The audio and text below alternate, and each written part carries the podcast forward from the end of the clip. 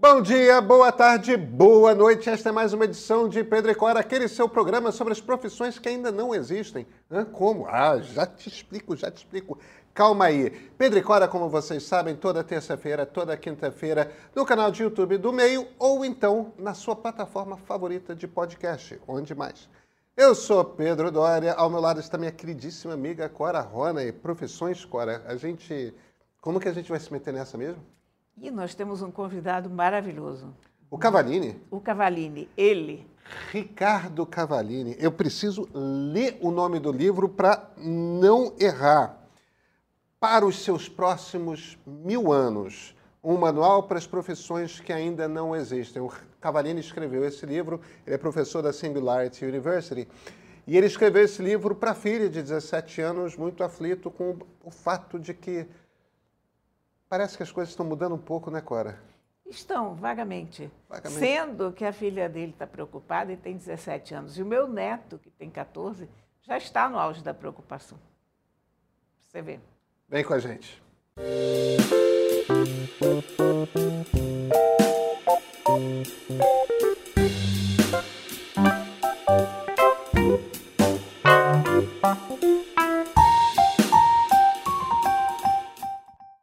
Ricardo Cavalini, me diz uma coisa. É, você tem dois jornalistas aqui que estão conversando com você. A gente vai trabalhar em quem? Mas, Pedro, acho que você já está fazendo essa transição há um bom tempo, né? Você acha que foi um dos primeiros caras a entender que uma mudança de base tecnológica, ela é, na verdade, uma mudança de comportamento, de cultura e de negócios. Eu acho que é isso que a gente está discutindo hoje de novo, mais uma vez. Então, então explica, explica melhor isso aí. Você jogou três itens. É, é, eu não sei se você de tudo isso que você está falando, não. Conta. Porque o, o que acontece, Pedro? Acho que há muito tempo atrás era muito difícil a gente explicar isso, né? A gente tem grandes economistas uh, que estudaram isso e falaram sobre ruptura tecnológica e, e, o impacto disso em economia, em empregos e tudo mais. Mas acho que para as pessoas isso ficou muito claro com a internet. Né? Lá no comecinho da internet, muita gente não entendia, achava que era só coisa do pessoal de tecnologia e tudo mais. E hoje é muito óbvio para a gente o quanto isso mudou a nossa vida, nosso comportamento, como é que a gente pede comida, como a gente namora, como a gente conversa, enfim. É, ficou muito claro o impacto que isso tem nas nossas vidas e também no impacto nas empresas, né? O quanto isso mudou no ambiente corporativo, o quanto mudou no ambiente de negócios, as empresas novas que surgiram, as empresas que, que tiveram dificuldade com essa mudança.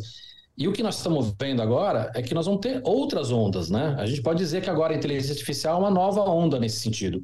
E que novamente vai causar uma grande ruptura de mudança de comportamento, de cultura e de negócios. Você acaba de escrever um livro para a tua filha sobre os empregos do futuro, né? Isso eu acho fenomenal, porque eu estou sentindo uma preocupação da garotada em relação a isso. O meu neto, que tem 14 anos, chegou no outro dia apavorado o que, que ele vai fazer da vida, porque o chat GPT vai acabar com todos os empregos, no que é que ele vai trabalhar. O que, que você conta nesse livro? Você dá alguma esperança para as crianças? Eu imagino que sim. para quando? É, cê, é, pois é, você sabe que assim, é, é, acho que é uma decisão essa de carreira que sempre foi difícil para todo mundo. É, mas acho que está muito mais complexo, Cora, porque não só a gente tem muito mais opções, mas tem esse fantasma da inteligência artificial, né? Ah, você é arquiteto, será que vai resistir a IA? Ah, você é programador, será que vai resistir? Ah, vou fazer advocacia. Então, qualquer profissão que a gente fale hoje tem esse fantasma da IA que vai revolucionar e tudo mais. Ah, a minha filha está com 17 e, e, a maneira que eu encontrei para ter essa conversa de uma maneira um pouquinho mais estruturada foi escrever um livro para ela. Né? Eles têm. A agenda deles é pior que a nossa, o foco deles é diferente do nosso. Então eu achei que ela, além dos capítulos no, no, no tempo dela, eu conseguiria depois é conversar e falar sobre medo, sobre desejo, o que, que ela concordava, o que, que ela ainda tinha dúvida, enfim. Uh, e depois disso eu falei, acho que o, o livro vai poder servir para outros pais e outros adolescentes para fomentar essa conversa. Então a ideia do livro mais do que dizer é, com certeza absoluta ou alguma fórmula mágica, é fomentar essa discussão. Né? E aí eu passo por alguns pontos. O primeiro é explicar uh, como vai ser essa mudança, uh, uma das, das diretrizes do, de, de como isso vai mudar o ambiente de negócios, explico para leigos quais são essas tecnologias que estão mais na ponta aí, por que, que elas vão transformar o mundo. E por último, mas não menos importante, entra numa discussão de escolha de carreira, né? Que a gente está a gente está acostumado aí a escutar muita muita fórmula mágica, né? Como escolha o que você ama e nunca mais vai trabalhar na vida. É, mas também falar sobre que comportamentos, que, que, que tipo de, de, de, coisas que a gente pode buscar e que vai ajudar a gente, qualquer que seja essa, essa profissão. Por exemplo, uh, criatividade, como é que a gente fomenta a criatividade? Por exemplo, empreendedorismo, como é que a gente aprende coisas de empreendedorismo? Porque se porventura gente ficar sem emprego, nós vamos ter que criar nossos próprios empregos. Então, entra numa discussão aí de coisas que acho que podem ser relevantes para qualquer que seja a sua escolha. Cavalieri, vamos, vamos mergulhar um pouco mais nisso. É, eu não imagino que você acredite que as pessoas vão ter uma carreira só, né? É... Eu, eu, acho que uma, uma das discussões que eu tenho nessa escolha de carreira é falar não só. É, isso já é muito comum, né, Pedro? Pessoas que mudam de carreira ao longo da vida. Eu acho que vai ser cada vez mais comum, isso está no livro. Mas tem um outro ponto que eu boto: é pessoas com duas carreiras simultâneas. Eu acho que isso também vai ser cada vez mais comum. Pois é, como é que você se prepara? Porque a, a gente, é, nós temos é, essencialmente a mesma idade, a gente é da mesma geração, um aninho a mais, um aninho a menos. É, o mundo no qual a gente viveu é exatamente o mesmo mundo no qual a Cora viveu, no qual nossos avós viveram, no qual nossos. É, é, ou seja, em essência, a gente fez, evidentemente, para pessoas com profissões de nível superior. A gente fez lá ensino fundamental, ensino médio, escolheu uma profissão, lá com 17, 18 anos escolheu uma profissão, prestou um exame vestibular, entrou numa faculdade, nos formamos e pronto, ou você fica para fazer mestrado e doutorado e vai seguir carreira acadêmica, ou então você vira publicitário, vira advogado, vira engenheiro, vira médico e aquilo você será. Quer dizer, existia uma rota, uma, um caminho que você tinha que seguir para se, se, ter. E se por acaso você fosse uma pessoa que descobrisse no meio da faculdade, ou pior, depois de formado, que você não gostava da profissão, aquilo era um inferno na terra para você conseguir se reorganizar sem uma grande perda financeira, um grande impacto na sua vida tudo mais. Como é que você se prepara para um mundo em que você muda de carreira, em que você tem duas carreiras simultâneas? Como é que se estuda para isso? Como é que faz? A primeira coisa é a gente entender que essa, essa situação ela é mais benéfica do que outra coisa. E eu, conversando com a minha filha e conversando depois com outros adolescentes, o que eu percebi, e que é, é meio óbvio até, é que ao entender isso, que existe uma grande possibilidade que eles mudem de carreira ao longo da vida, isso tirou um peso do ombro deles. Porque essa decisão que é muito complexa, no final é uma decisão que vai mudar o resto da sua vida, todos os dias da sua vida. Vai, muito provavelmente decidir com quem você vai casar, né? É, é, então, a partir do momento que eles entendem que isso pode acontecer uma mudança no meio da, da, da vida deles de carreira, isso tira um ombro, um peso do ombro deles. Agora, falando sobre se preparar, acho que o mais importante é entender que a única constante é a mudança. Né? Essa é a, a grande novidade hoje. As coisas sempre estiveram mais rápidas, só que hoje a gente sente isso em vida. Né?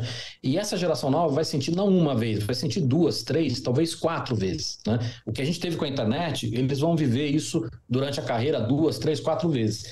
Então, acho que o mais importante é entender que você, o que você aprende uma carreira, você leva para outra. Mas, quando a gente fala para jovens, é muito importante a gente falar sobre resiliência. Né? Não adianta você fazer dois dias de karatê e falar, não, agora eu vou pro basquete, o que eu aprendi no karatê vou levar pro basquete. Não, você não aprendeu nada no karatê, ficando dois dias no karatê, né? Ah, agora, você, você fez um, dois anos, três anos de basquete, agora vai para futebol, você vai levar aprendizado, seja como, como cuidar do corpo, como cuidar da saúde, seja o trabalho em equipe, enfim. Então, é o entendimento de que o que você aprende uma carreira, você também vai levar para outra. E isso influencia também na carreira que você quer é, trabalhar. Agora, é, é, são decisões que a gente precisa começar a pensar no longo prazo. Isso é novo para a gente. A gente não foi treinado para isso. Vocês devem ter visto, tem uma, uma imagem que roda muito na internet, que é um, um, jornal da década de 60, que diz o seguinte: a velhinha de 40 anos foi atropelada. Né? Então, a gente não pensava nos próximos 30 anos, 40 anos, porque a nossa ideia era que a gente ia estar aposentado. Hoje o mundo já mudou. Hoje quem tem 40 anos não é velho. Né? Quem tem 40 anos está trabalhando, muitas vezes está no ápice da sua vida profissional. Então, a gente não aprendeu isso e agora a gente tem que preparar nossos filhos. Daí a, a grande dificuldade. Também acho que há uma dificuldade de a gente saber qual é o elenco de habilidades que vai permitir uma uma sobrevivência a essas pessoas, né? Porque na, na nossa Sim. época, a gente sabia o que, que a gente tinha que estudar, estava lá. Você era humanas ou exatas, basicamente. Uh, se você ia para medicina, você ia estudar isso e aquilo, e biologia, e não sei mais o que. Você tinha um elenco de, de temas. Eu acho que o elenco não existe mais. O elenco existe em linhas muito gerais, mas mas eu acho que tem algumas habilidades, Cora, que a gente pode conversar, entendeu? Então, uma delas é a gente falar sobre aprendizado contínuo, né? É, antigamente tinha, eu escutava uma frase que era assim: ah, se você é de humanas, vai fazer advocacia, se você é de exatas, vai fazer engenharia, uh, se você não é nenhum nem outro, vai fazer administração. Agora, a medicina, só se você tiver um pai ou mãe médico, ou se você ama muito essa ideia, porque é uma profissão que você vai ter que estudar o resto da vida. Que profissão hoje que você não tem que estudar o resto da vida? É. Então, acho que quando a gente fala de, de aprendizado, acho que está muito mais ligado a habilidades, né? Do que outra coisa. É, é, e questões novas, assim, a gente nunca se preocupou com saúde mental. Hoje a gente entende o quanto isso é relevante. Então, acho que está muito mais a gente entender que esse percurso ele vai requerer algumas habilidades que vão funcionar para qualquer que seja a carreira, né? Eu tinha citado criatividade é uma delas. Né? Eu acho que empreendedorismo, no sentido amplo da palavra, né? não importa se é o empreendedorismo, né? você como executivo, ou se é você realmente empreendendo, eu acho que isso é uma coisa que a gente precisa cada vez mais aprender.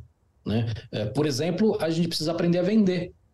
Né? Você pega um, um, uma pessoa, por exemplo, que vai abrir uma startup, ela tem que vender a ideia e a equipe para o investidor. Depois ela tem que vender os sonhos para os sócios, depois ela tem que vender é, o produto para os clientes. Então, quando eu falo de vender, é vender no sentido amplo. Então, acho que tem uma série de, de habilidades que fazem sentido para qualquer que seja a nossa carreira. A gente vê hoje a importância das redes sociais e se posicionar e ter uma presença nas redes, enfim. Então, acho que tem questões aí que ajudariam em qualquer uma dessas carreiras. E eu acho que esse é o ponto. A gente tem que começar a pensar num, num, num, num num cenário onde as coisas vão mudar o tempo todo, mas algumas coisas não mudam, Cora. Saúde mental não muda. A necessidade de você saber é, é se vender, seja para o mercado, seja ter uma, uma imagem da tua marca, enfim, essas coisas não mudam. Cavarini, eu acho que você, eh, eh, você pegou um, um ponto aí que me parece chave. É, vamos, vamos explorar um pouco mais essa ideia de saúde mental. É, eu me vejo hoje em dia como uma pessoa muito mais ansiosa do que eu era dez anos atrás. Eu posso apostar que você, você se relaciona com a sensação. É, ou, ou, talvez você tenha descoberto algum milagre, mas aí você compartilha. A, a, a, impressão que eu tenho é que, por mais que eu esteja confortável com o mundo em eterna mudança, eu estou, tá? É, eu, eu, eu, curto, aliás, eu, eu, gosto, acho, acho instigante, acho interessante como a gente se conhece há tantas, não anos, né, décadas. É, é, a mesma coisa Cora, nós três aqui, a gente gosta dessa coisa mudando sempre, sempre ficando diferente e se transformando e, e, e, e as possibilidades que tecnologia abrem de criação e de como que a gente implementa tal, a gente gosta disso mas tem gerado mais ansiedade. É, você acha que isso é um problema de nós estarmos, de nós pertencermos a, a, a gerações que foram criadas no século XX e, portanto, somos meio que migrantes nesse mundo novo? Ou você acha que é um, uma coisa para a qual não tem, não tem solução aparente e a mudança sempre virá com ansiedade? Olha, Pedro, é, eu não sou um especialista nesse assunto, tá? Mas assim, eu vejo que esse, como muitos outros assuntos, eles não são geracionais. É, eu acho que essa nova geração, ela tem um problema de saúde mental muito grande. mas a gente também tinha. Só que eu e você, a gente é de uma época que, que se falava que isso era frescura, né? É, o, o, não existia é, estresse. Né? O estresse é uma palavra que foi inventada quando a gente já era velho, né? Então, eu acho que tem, tem um ponto também que a gente tem que levar em conta, que é a nossa geração, ela desconhecia isso. É, então, eu, eu acho que nós estamos num cenário hoje muito delicado, e esse cenário, obviamente, que ele é impulsionado por um monte dessas questões. Uma delas é a constante mudança, as pessoas ficam mais ansiosas, a maior parte das pessoas não gosta de mudança, mas a gente tem outros pontos também que você explora muito nos seus, nas suas conversas, que é a questão de redes sociais, né? As redes sociais atrapalharam muito, não só o aspecto de saúde mental, mas outros aspectos também que tem a ver com esse assunto que a gente está falando de como é que se preparar para o futuro. Um deles, por exemplo, é matar o foco. Né? É, eu, velho, já não consigo ver um filme duas horas sem pegar no celular. A geração mais nova nem aprendeu a ter foco. E isso é uma questão que vai dificultar muito no aprendizado. Então, eu acho que a questão de saúde mental, é, eu não sei dizer se é um problema novo, mas é um problema que está agravado e eu acho que isso vale para qualquer geração. Obviamente que eh, as pessoas lidam diferente com isso, as gerações trabalham diferente com isso, eh, até por experiência de vida, mas acho que é um problema generalizado. Olha, essa questão do foco é muito impressionante. Né? E é justamente te provocar, agora. Você tem esse problema de foco? Esse troço aí tenho. que Cavalini descreveu, eu tenho isso. Tenho, claro que tenho. E, e no outro, essa semana mesmo, uma amiga minha foi assistir ah, quem é, quem é que foi? A minha cabeça está ruim hoje, gente, porque eu passei por uma microcirurgia no olho, então fiquei um pouco tensa. Então, perdoem a coisa meio randômica, mas Renata Couto, nossa amiga, que está em São Francisco, foi assistir a ópera sobre Steve Jobs. Ela, aliás, vai conversar conosco Isso. sobre a ópera. E ela disse, ah, que coisa maravilhosa, que a ópera, inclusive, é relativamente curta porque todo mundo fica dentro do attention span de todo mundo.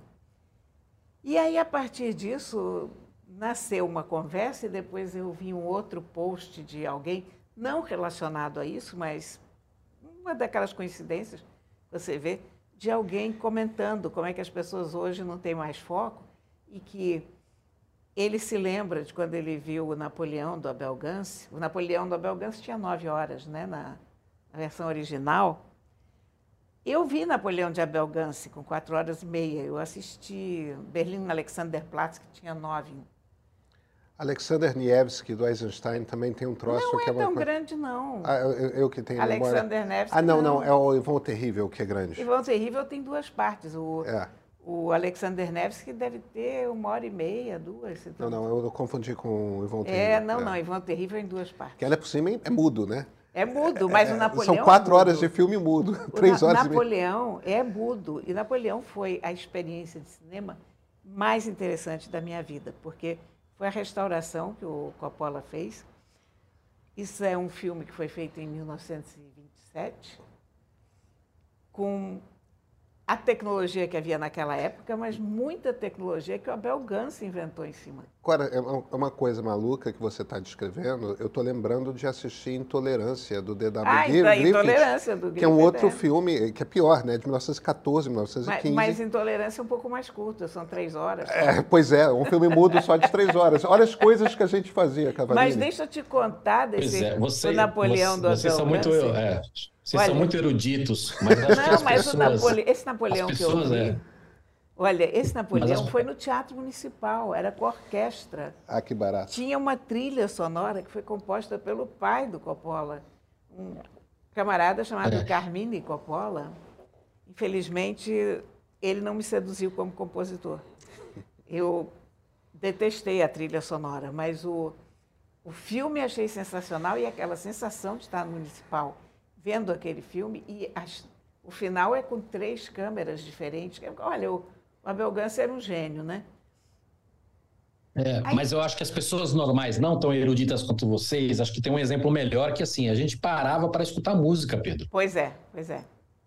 Né? Então, é, isso a gente não consegue mais. Isso não só tem uma questão de perder foco, que é ruim para aprendizado, mas também tem a morte do tédio, porque você não tem um segundo que você não tem algo para fazer. Né? Você está na fila, está esperando o dentista te atender, você tem o celular, você vai jogar, você vai nas redes, vai, vai mandar mensagem, e isso atrapalha outras questões, como por exemplo a criatividade, né?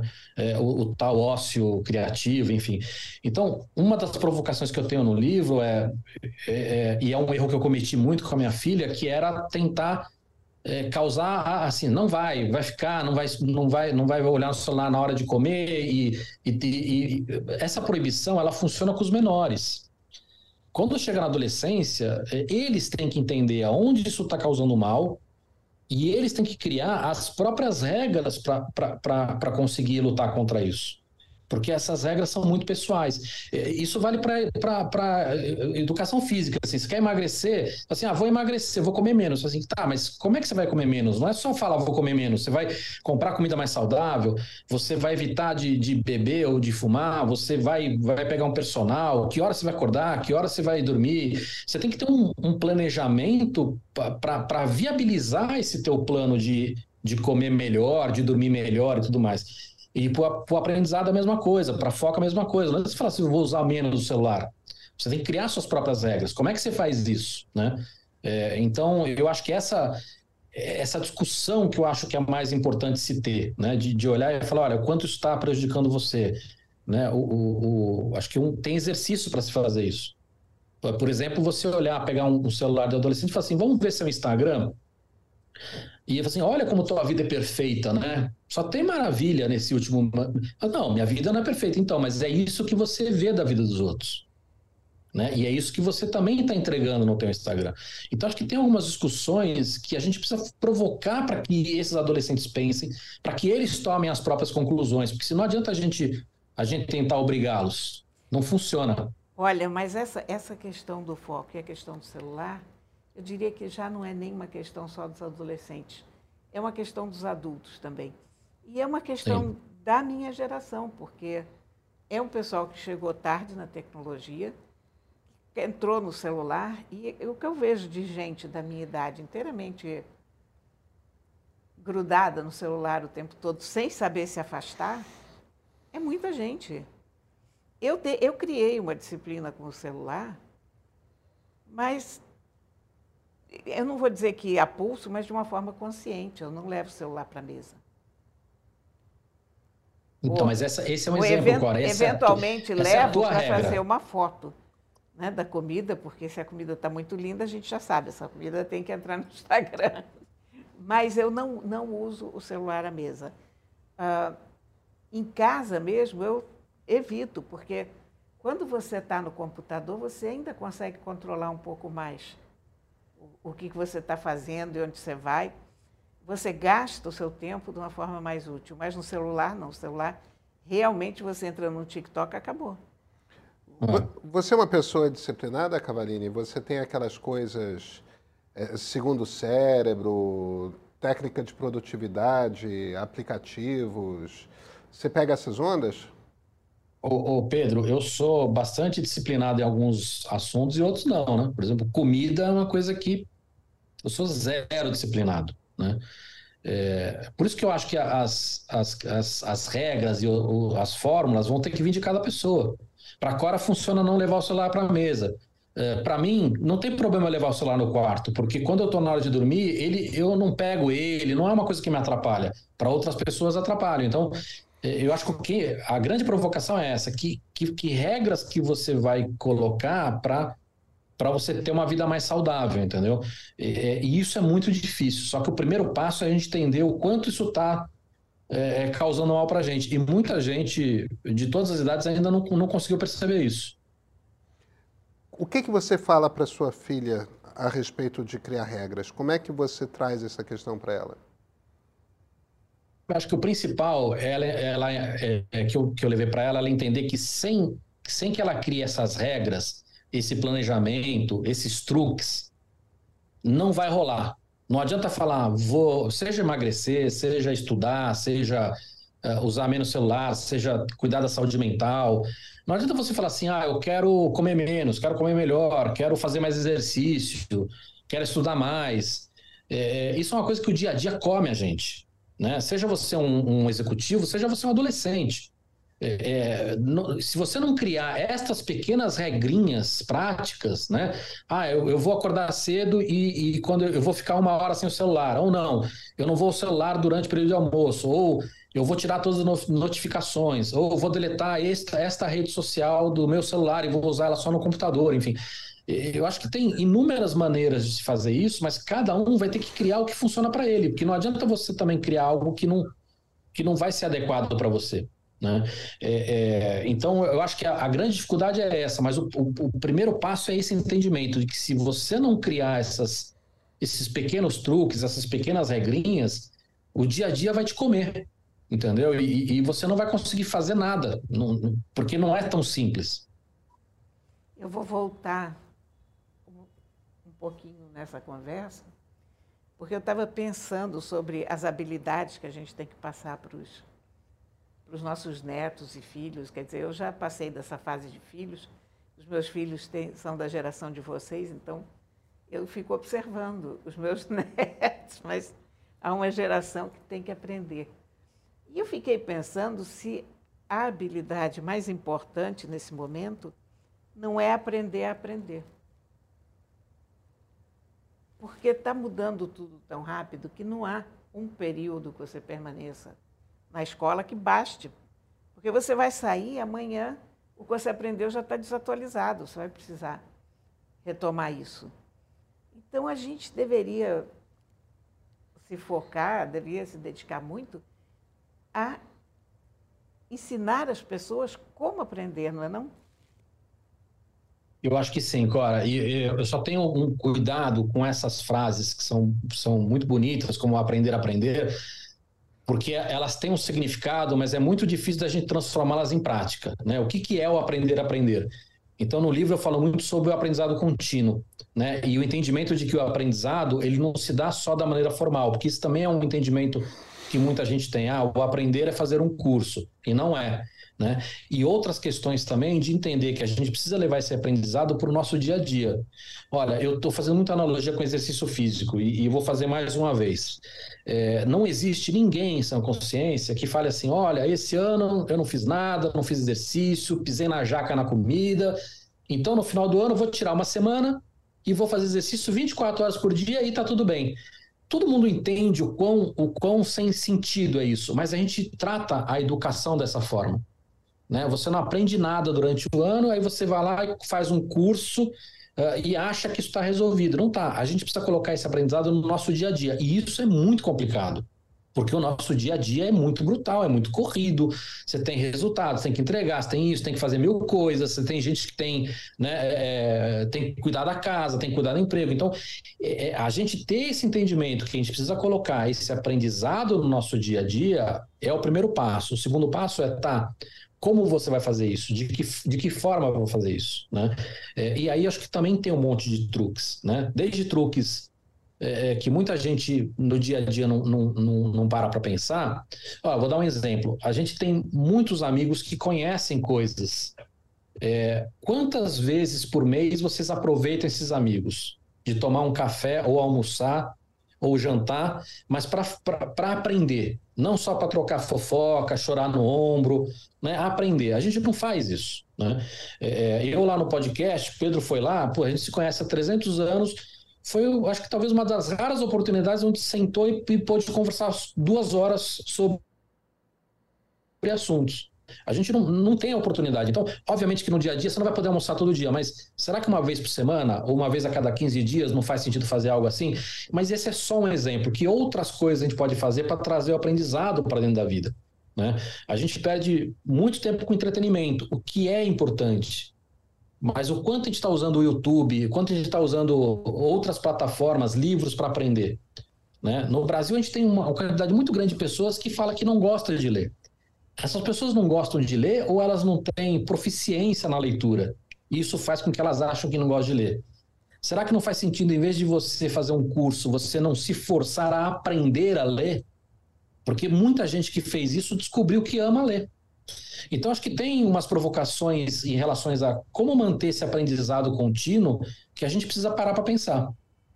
Mas eu também acho que a gente não pode pensar em um canal só. Para mim, eu acho que um uma das coisas, toda vez que eu estou lendo alguma coisa, volta e meia alguém me pega com o livro ah, está estudando? Quer dizer, a pessoa associa o livro com o estudo. Não, eu nunca pensei que eu estava com o livro na mão estudando, eu sempre estou lendo. Lendo, ler para mim é uma coisa profundamente agradável. Estudar, nem tanto. Estudar tem uma ideia de compromisso ou de finalidade que a leitura não tem. Então, é a forma como você percebe. Eu discordo de você, Cora. É? É, eu acho que você está estudando quando você está lendo e estudar é prazeroso. Eu sei. Você só está chamando outra coisa de estudar. Não, eu sei. É, mas é a questão do rótulo. É exatamente isso que eu, que eu acho. Quer dizer, eu acho que a gente aplica o rótulo errado, às vezes, sabe? Porque a gente está adquirindo conhecimento o tempo todo. Quando você vai no YouTube, se você não está vendo uma coisa inteiramente idiota, você está vendo um YouTube de viagem, por exemplo, você está aprendendo muita coisa sobre outro país. Eu aprendo imenso no YouTube. Pois é. Não, não é um tempo desperdiçado. O que é importante é você saber que todas as informações são relevantes, ou você saber distinguir as informações que são relevantes das que não são. E toda leitura. É isso, Clara. Eu acho que você aprende. É é, eu acho que no livro eu cito isso. Você aprende viajando, você aprende lendo, você aprende, você aprende no entretenimento, mas é preciso ter essa equalização de uma maneira um pouco mais é, é, pensada, porque não, não dá para dizer que o, o, Pedro aprende vendo live de NPC. Eu tenho certeza que ele não aprende nada. Né? Mas aí eu, eu também não é. assisto, não tem problema.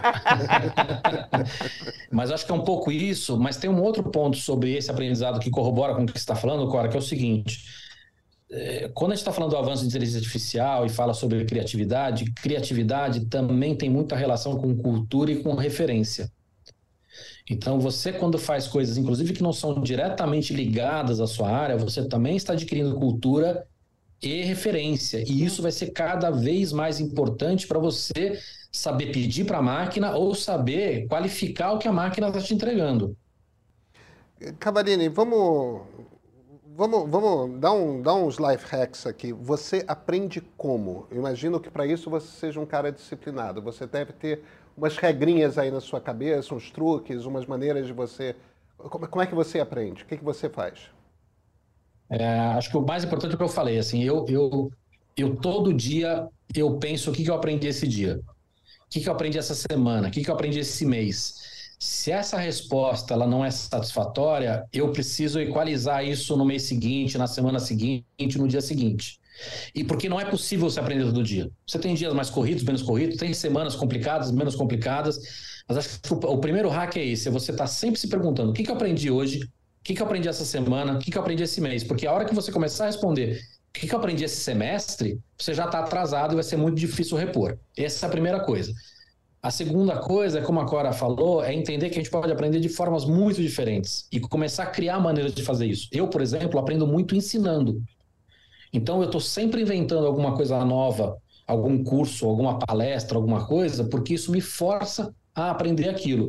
O podcast que eu faço, que eu faço por um monte de motivos, entre eles experimentar comidas diferentes, mas também é uma maneira que eu tenho de aprender. Porque eu vou receber um convidado, eu estudo esse convidado, eu estudo o tema, eu, é, eu me preparo para isso. Então, eu acho que tem. É, mas o principal é você entender que você precisa inserir esse aprendizado no seu dia a dia. Né? E a partir daí você vai criar maneiras e situações. Almoço, por exemplo, café é uma delas, então estou sempre marcando com amigos. Eu acho que as pessoas podem achar as próprias maneiras. Né? Eh, você quer ver uma coisa que é super é, antiga e que as pessoas não, não fazem tanto mais? Clube do Livro. Né? É, Pedro, você vai ler esse livro, Cora vai, ser, vai ler esse, eu vou ler esse, e depois vamos sentar para tomar vinho e conversar, e cada um vai dizer o que aprendeu, discutir, conversar. É isso entretenimento ou isso é aprendizado? É as duas coisas. Você sabe uma coisa que é, é uma mudança recente na minha, na minha rotina e que mudou radicalmente minha vida? Um app que eu não sei se você conhece, Cavalini, não sei se você conhece, Cora, chamado Readwise. Não. O Readwise é um app que fica entre as coisas que você marca e, um app de, de, de, de, banco de dados tipo Evernote. Tá? O que, que o Readwise faz? O Readwise pega tudo que eu sublinho em livro de Kindle, vai para o Readwise. Tudo, eu, eu uso um, um, app de podcast chamado Snipped. É, esse app de podcast te dá a habilidade de fazer notas em podcast. Então, quando eu estou vendo podcast, alguma área me interessa, eu vou lá e faço uma marca.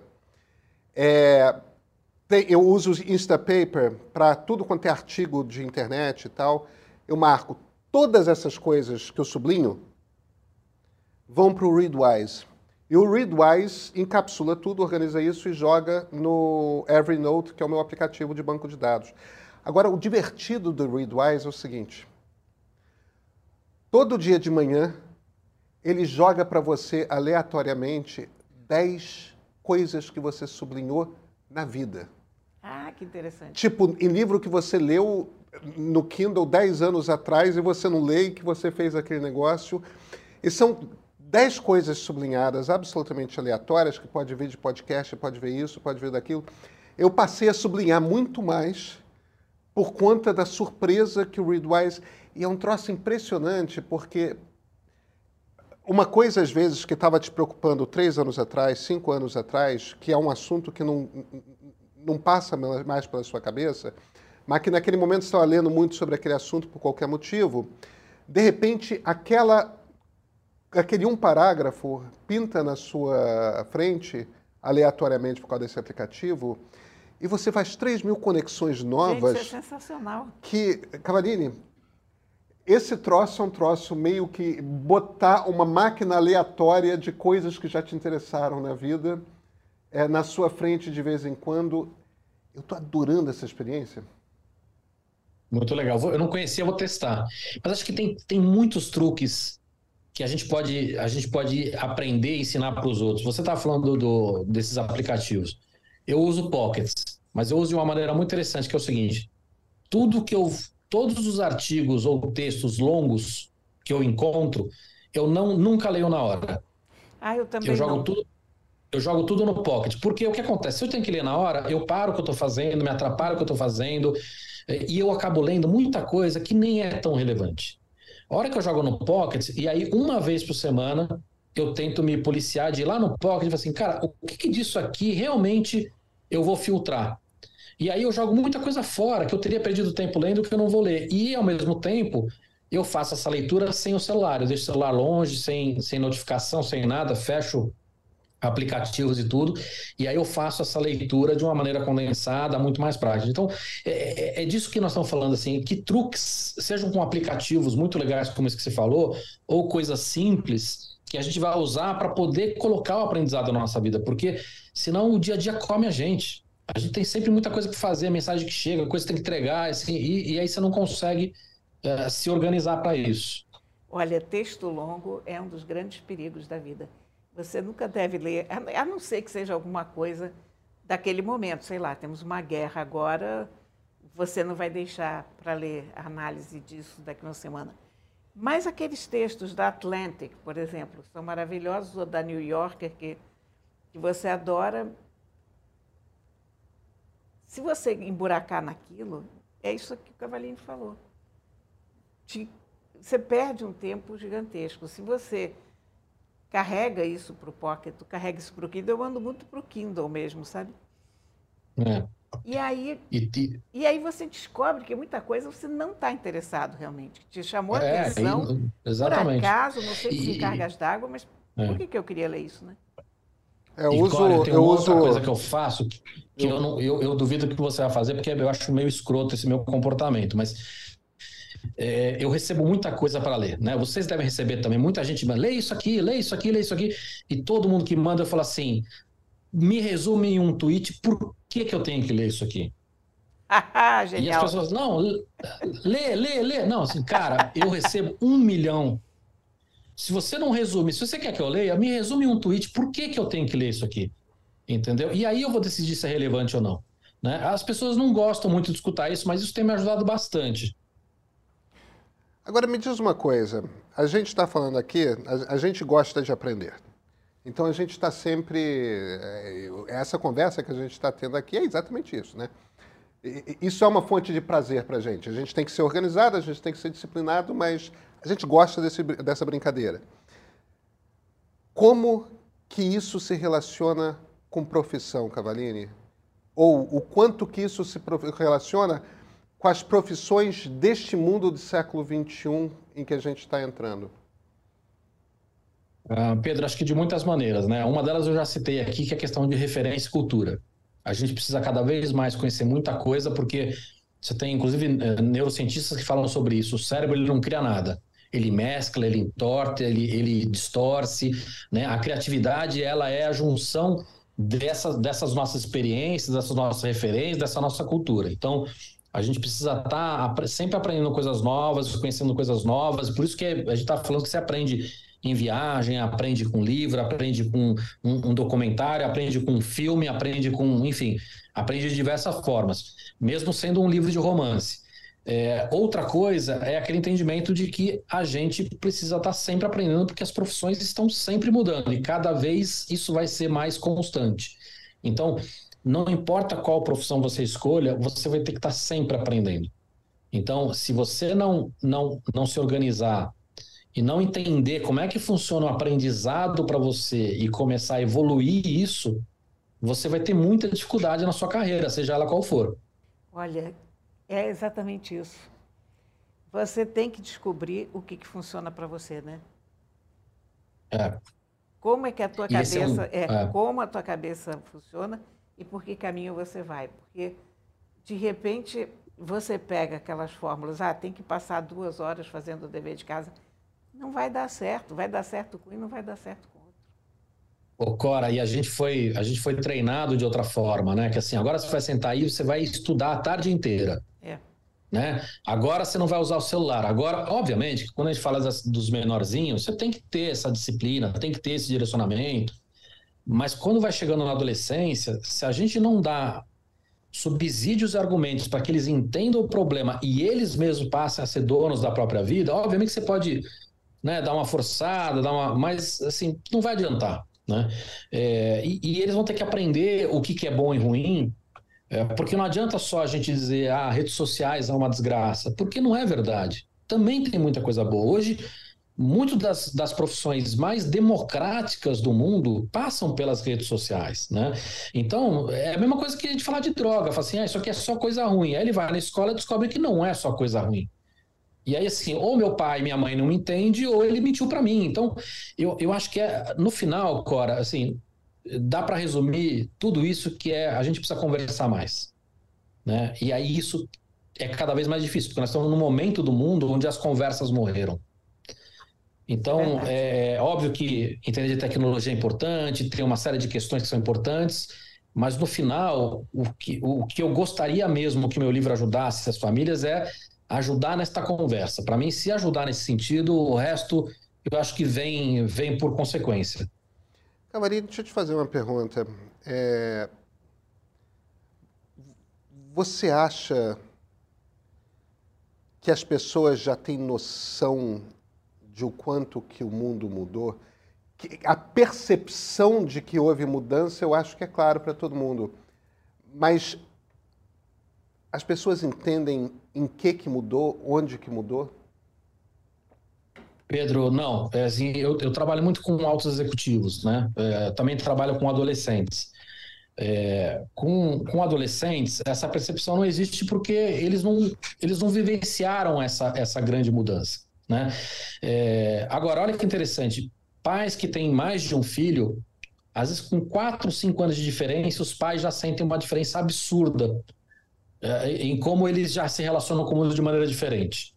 Seja com redes sociais, sejam outras questões, sejam lazer, enfim. É, mas mesmo os altos executivos, às vezes é muito difícil entender o quanto o mundo mudou, porque a gente fica muito preso nos nossos dogmas. Né? E quanto mais sênior você é, mais verdades absolutas você tem. Eu entendo meu público, eu entendo meu produto, eu entendo minha indústria, e, e é uma verdade, mas isso também faz com que você não consiga ver esta mudança. É, é, a gente conseguiu ver essa mudança de uma maneira brutal na pandemia, porque foi uma paulada num espaço de tempo muito curto. Né? Muita gente mudou valor, porque muita gente foi obrigada a mudar valor, né? a mudar comportamento. É, mas acho que quando a gente fala de novas tecnologias, acho que pouca gente entendeu é, como a mudança foi brutal.